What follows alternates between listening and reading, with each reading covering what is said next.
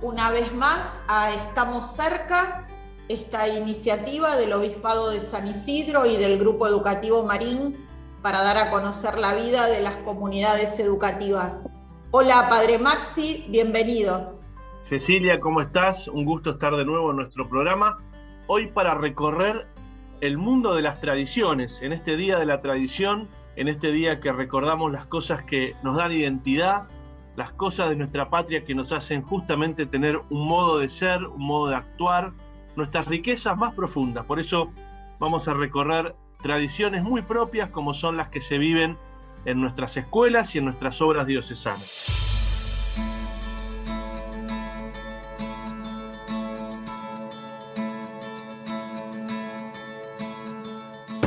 En este bloque de Estamos cerca vamos a conversar con Gustavo Malatesta, que es chef, cocinero profesional y es instructor en el Instituto 401 de Formación Profesional que depende del Obispado de San Isidro. Hola Gustavo, gracias por compartir con nosotros esta charla. Hola Cecilia, hola Padre Máximo, hola Nacho, gracias por esta convocatoria. Este, estoy muy a gusto. Bueno, Gustavo, hoy estamos haciendo un programa especial porque estamos tratando de revisitar y de conversar sobre la tradición, sobre el Día de la Tradición y las tradiciones argentinas. Y en ese contexto queremos conversar un poco y conocer también un poco sobre las comidas tradicionales y las comidas típicas. Así que para comenzar esta charla te preguntamos si hay en nuestro país, además del asado, alguna, una o más comidas típicas. Tenemos este, diferentes tipos de comidas, desde el norte hasta el sur, en el centro, porque la realidad es que tenemos un país muy amplio, entonces tenemos eh, variedad. Eh, desde el norte tenemos este, eh, las empanadas, eh, en el sur empanadas también, con sus características del lugar. Por ejemplo, en el sur hay empanadas de frutos de mar, eh, tenemos empanadas de todo tipo, tenemos el locro, que también varía por región.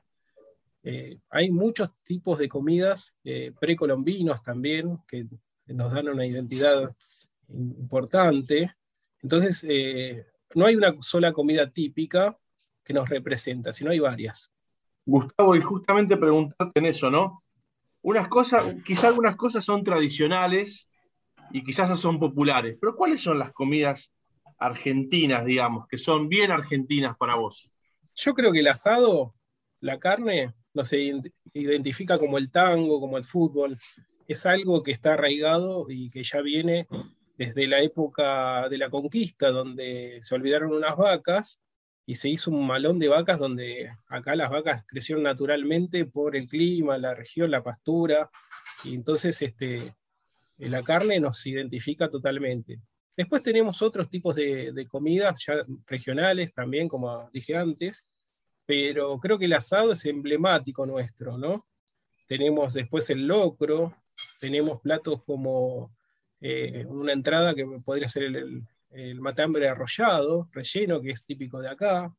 Tenemos la pizza, que sea, bueno, eh, entrado eh, los inmigrantes, este, ellos trajeron su receta y acá se modificó, se hizo en medio molde, con mucho queso, la fugaceta, la milanesa napolitana.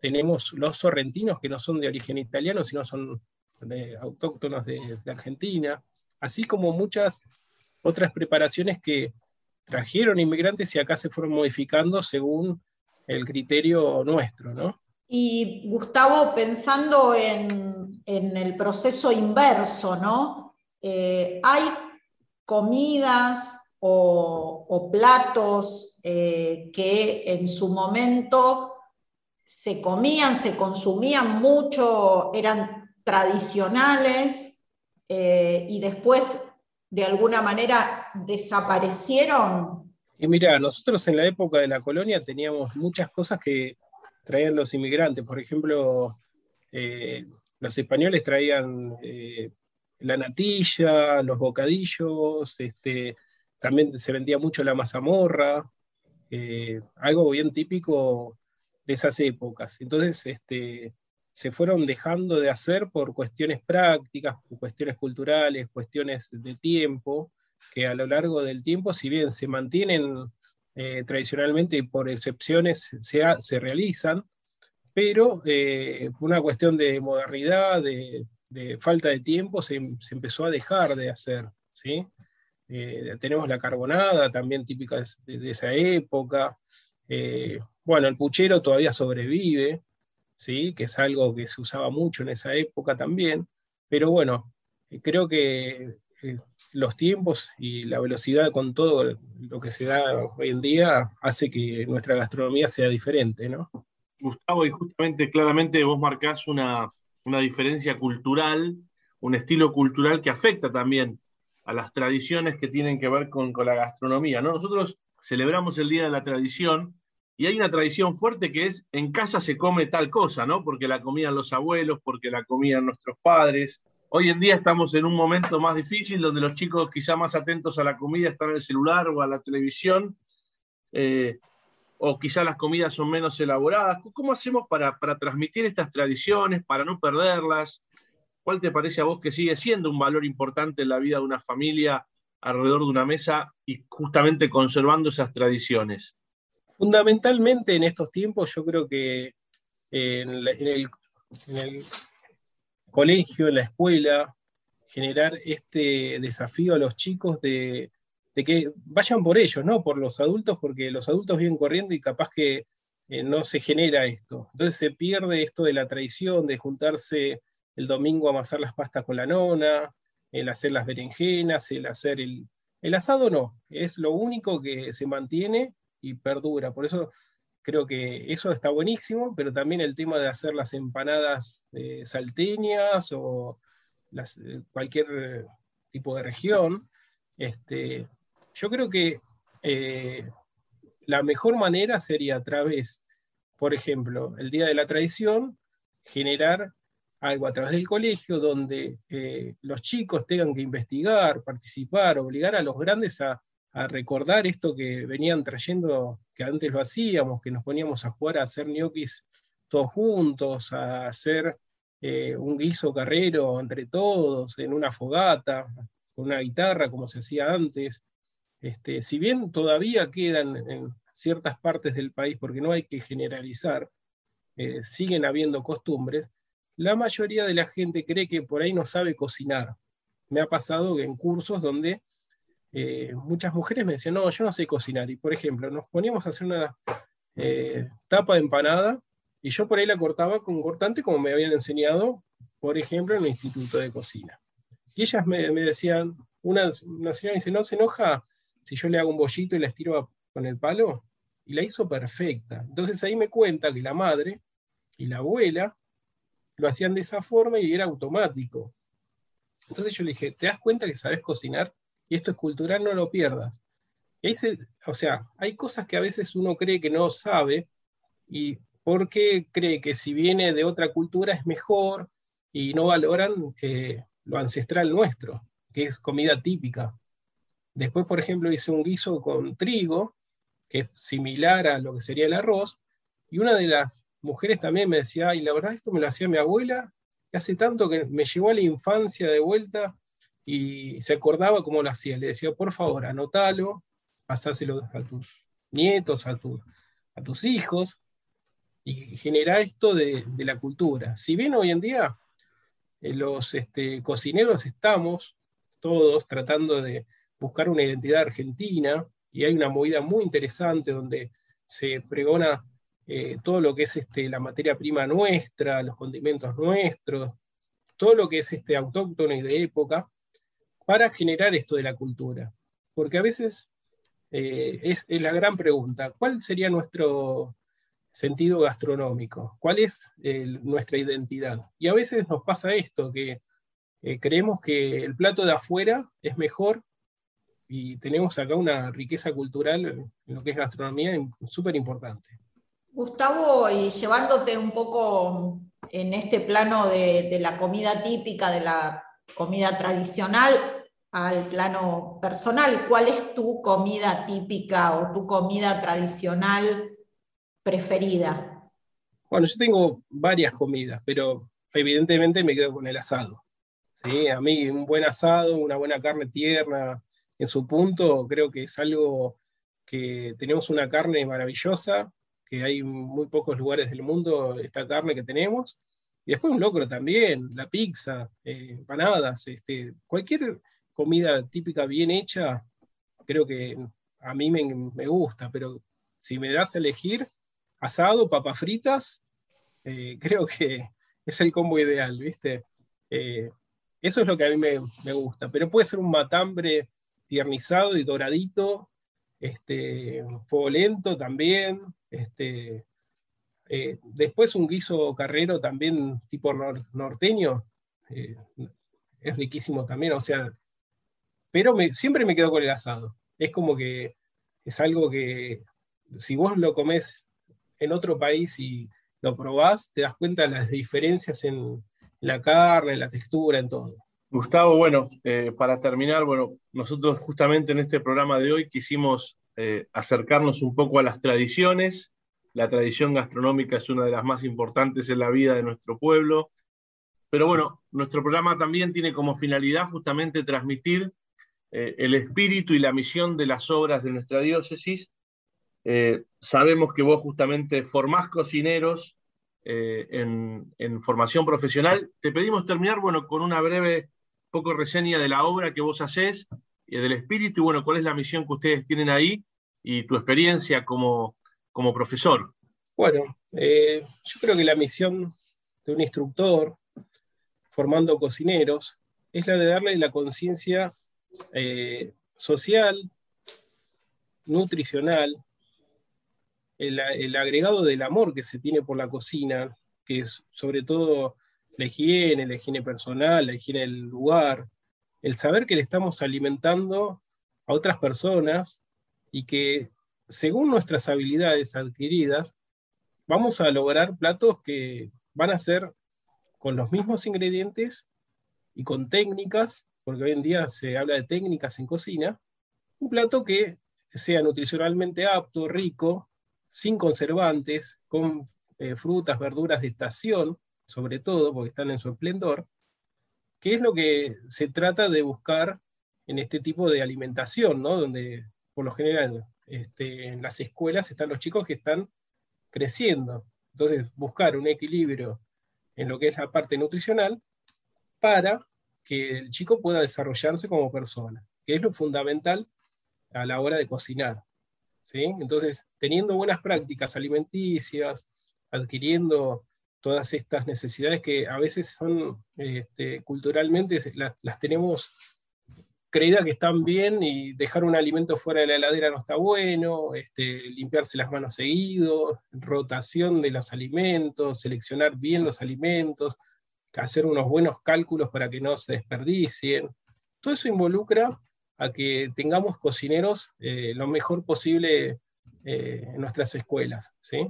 Gracias, Gustavo, gracias por, bueno, por toda esta experiencia gastronómica y por ayudarnos a reflexionar sobre las tradiciones y sobre la comida típica, pero gracias también por compartir con nosotros esta misión de formación profesional y este objetivo prioritario en el, curso de, de formación para, para cocinar en comedores escolares decinos para terminar aquellas personas que estén interesados en, hacer esa formación, a dónde se pueden dirigir.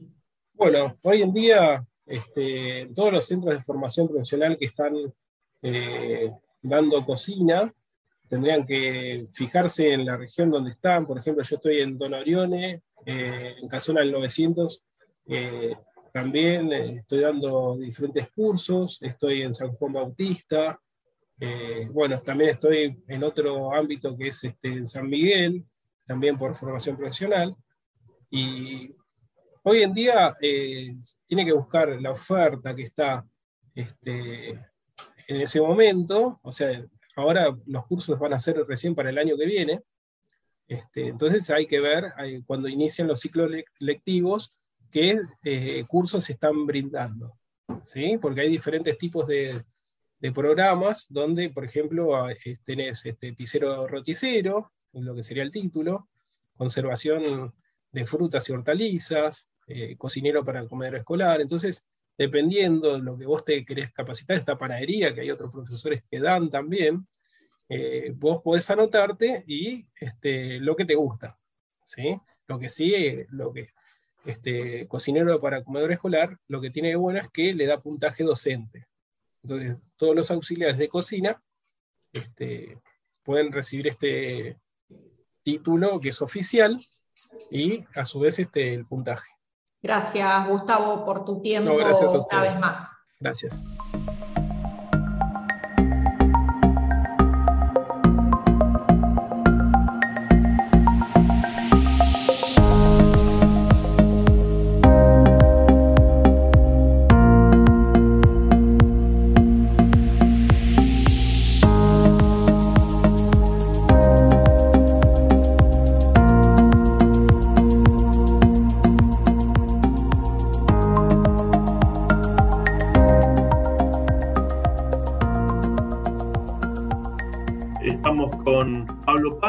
Que es docente de historia del Colegio Niño Jesús de Praga, en la localidad de Olivos, una obra muy sentida a nuestra iglesia diocesana.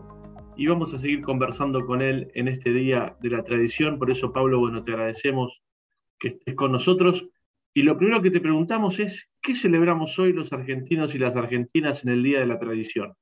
Bueno, ante todo, muchas gracias por la invitación y un saludo a toda la audiencia. Eh, me parece que lo primero que, habría que definir es qué entendemos por tradición, ¿no? Eh, si uno busca la definición etimológica, eh, va a encontrar que se, se, trata de un prefijo y una raíz, ¿no? El prefijo tra y la raíz visión. Esto significa dar, la, la, raíz visión viene del dar, y la tra viene de a través, más allá. Es decir, que podríamos decir que la tradición es algo que se da, pero que de alguna manera atraviesa, ¿no? trasciende. Eh, y esa dimensión que trasciende es primeramente lo, temporal, es, es algo que se nos da a través del tiempo. Por eso podríamos decir que eh, ante todo la tradición, lo que se celebra es ese legado que recibimos de nuestros padres, de nuestros antepasados, de toda la sociedad, y es un legado que nos hace ser quienes somos, cómo somos. Eh, hay una expresión que a mí me, gusta usar tal vez para ejemplificarlo, ¿no? que es esta de que somos eh, enanos parados en hombros de, de gigantes, ¿no? Si, si podemos ver lo que vemos y apreciar lo que somos, es gracias a todo ese ese gran legado que nos han dejado nuestros padres. Pablo, yendo un poquito más a la celebración de este día, bueno, vos sos docente de la secundaria, ¿qué puede ser una qué puede significar una obra como el Martín Fierro para los jóvenes, los adolescentes de la secundaria de hoy en día? Bueno, el, Martín Fierro es probablemente el mejor legado de la tradición argentina, ¿no? Es, es el poema nacional. Eh, hay, una curiosidad con el Martín Fierro y es que si uno recorre cualquier provincia de la Argentina, va a encontrar que en cada rincón del país hay gente común y corriente que lo recuerda. ¿eh? es algo que es familiar en cada poblado. Y eso es porque José Hernández, el autor del Martín Fierro, logró encarnar en este poema la voz nacional, ¿no? su tono, sus imágenes, su, sentir, podríamos decir. Entonces, eh, realmente es el, poema que eh, uno, cualquier argentino puede sentirse identificado y de hecho se siente identificado a partir de, cada uno de sus versos. Pablo, bueno, eh, sos docente secundario, trabajás con jóvenes, los conoces. ¿Cuáles son las posibilidades concretas que en la cultura de hoy una escuela secundaria eh, tiene para transmitir cultura y tradiciones, En un mundo quizá tan lleno de información, ¿qué posibilidades hay concretas de poder transmitir lo que significan estas tradiciones de las cuales estamos hablando?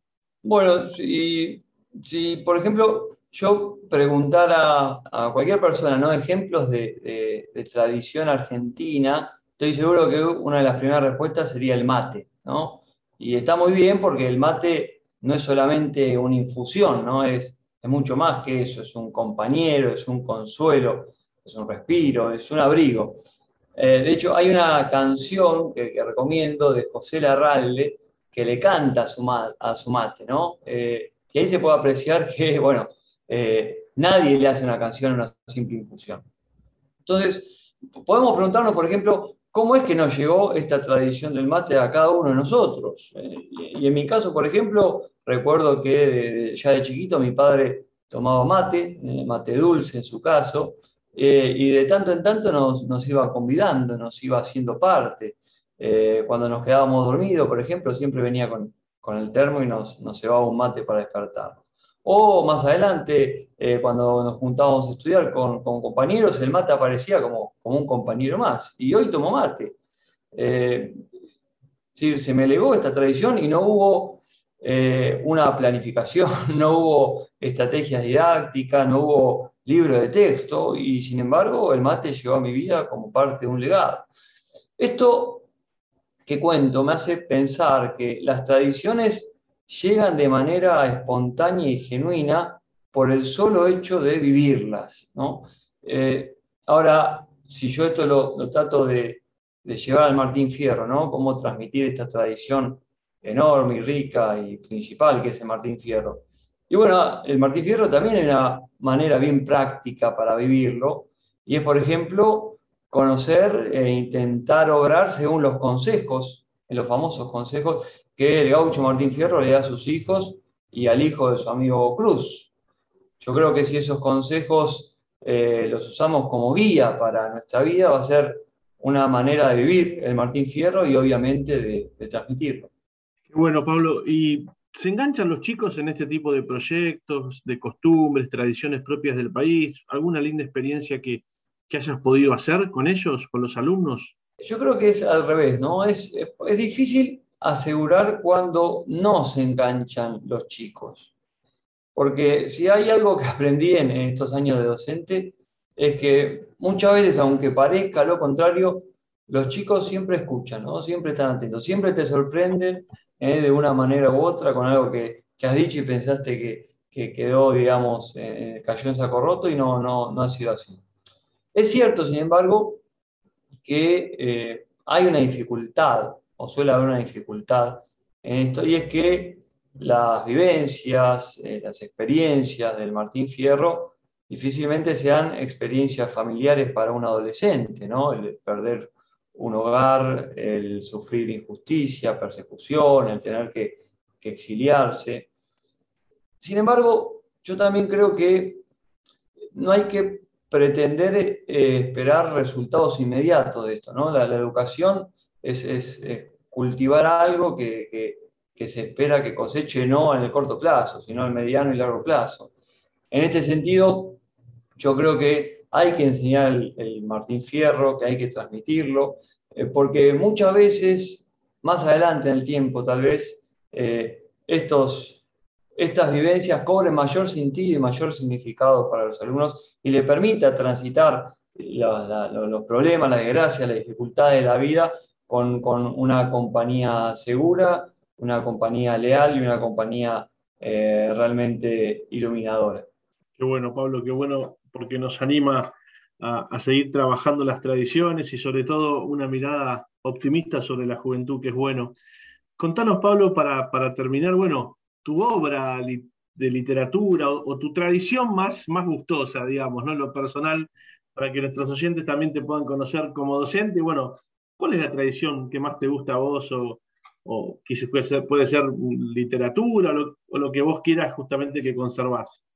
Bueno, yo soy un poco eh, ratón de, biblioteca, ¿no? Y si bien eh, me gusta el folclore, me gustan las, danzas, eh, me gusta el mate, como ya lo, he mentado, creo que, la literatura es lo que más me, atrae y en ese sentido creo que también fui, fui claro diciendo que me parece que la obra culmine ¿no? de la literatura nacional, el poema nacional, es el, Martín Fierro, así que lo voy a poner ahí en el, en el podio. Bueno, Pablo, te agradecemos mucho que nos hayas traído en este Día de la Tradición eh, cómo trabajan estos, estos temas tan importantes nuestros alumnos, nuestras instituciones educativas, cómo justamente se puede hacer docencia de algo tan importante como la tradición de nuestros pueblos. Así que te agradecemos mucho, Pablo, que hayas estado en nuestro programa y un saludo grande a toda la comunidad de esa institución educativa de nuestra diócesis. Muchas gracias. Bueno, gracias por la invitación nuevamente y serán transmitidos los saludos.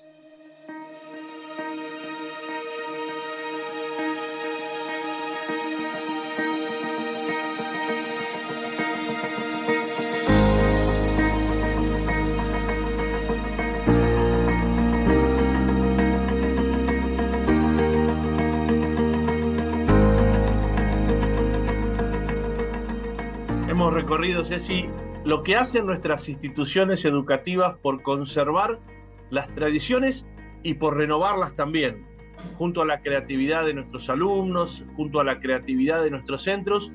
Buscamos que estas tradiciones tan importantes como son nuestros símbolos, como son nuestras comidas, o como es la misma vida de las familias, bueno, nos siga dejando mucho para aprender. Así es, Maxi, una vez más estuvimos cerca de las tradiciones, de los proyectos educativos que también ayudan a que estas tradiciones vayan pasando de generación en generación y a dos obras educativas de nuestra diócesis. Somos Nacho Insaurraga, Maxi Jursinovic, Cecilia Vallés y estamos cerca.